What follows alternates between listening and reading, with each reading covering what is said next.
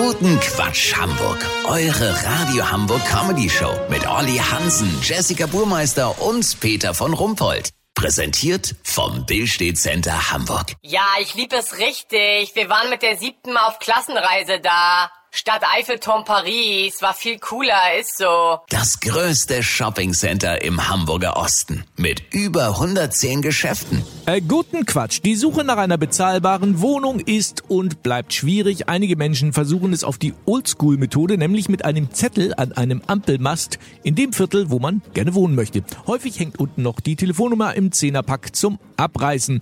Olli äh, Hansen, wie erfolgversprechend ist denn sowas eigentlich? Genau das wollte ich auch wissen, denn immerhin geben sich die Wohnungssuchenden zunehmend devoter und demütiger, wenn es um die Beschreibung ihrer Lebenssituation geht. Äh, wie meinst du das jetzt? Peter, ich sitze hier gerade bei Saskia und Henrik. Die beiden haben beispielsweise Folgendes formuliert. Solventes Paar. Beide in Festanstellung. Er Gehirnchirurg in sechster Generation, sie verbeamtete Rechtsanwältin, suchen in der Nähe vier Zimmerwohnung mit Balkon oder Garten. Was stand noch auf eurem Gesuch? Ach so, genau, hier. Wir wollen keine Kinder und hassen Haustiere. Im Grunde arbeiten wir den ganzen Tag und kommen nur zum Schlafen nach Hause. Unser letzter Vermieter hat gedacht, wir liegen tot in der Wohnung, so leise sind wir. Gerne nehmen wir auch eine völlig heruntergekommene Schimmelwohnung und renovieren sie für mehrere 10.000 Euro auf eigene Kosten. Dafür möchten wir später auf keinen Fall Abstand haben. Sagt mal, ist das nicht alles ein bisschen übertrieben? Sonst kriegt man nix. Okay. Und das mit dem Gesundheitszeugnis und den Gummihandschuhen, das geht auch echt zu weit. Nee, findet ihr nicht? Und ihr wollt heute wirklich einen großen Strauß aus 200 roten Rosen und zwei Premieren-Musical-Karten zur Wohnungsbesichtigung mitbringen? Okay.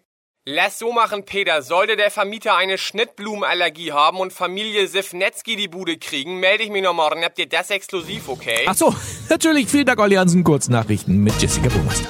Corona, Experten des renommierten Laissez-faire-Instituts in Falas halten den Angriff einer Fruchtfliege inzwischen für gefährlicher als eine Corona-Infektion.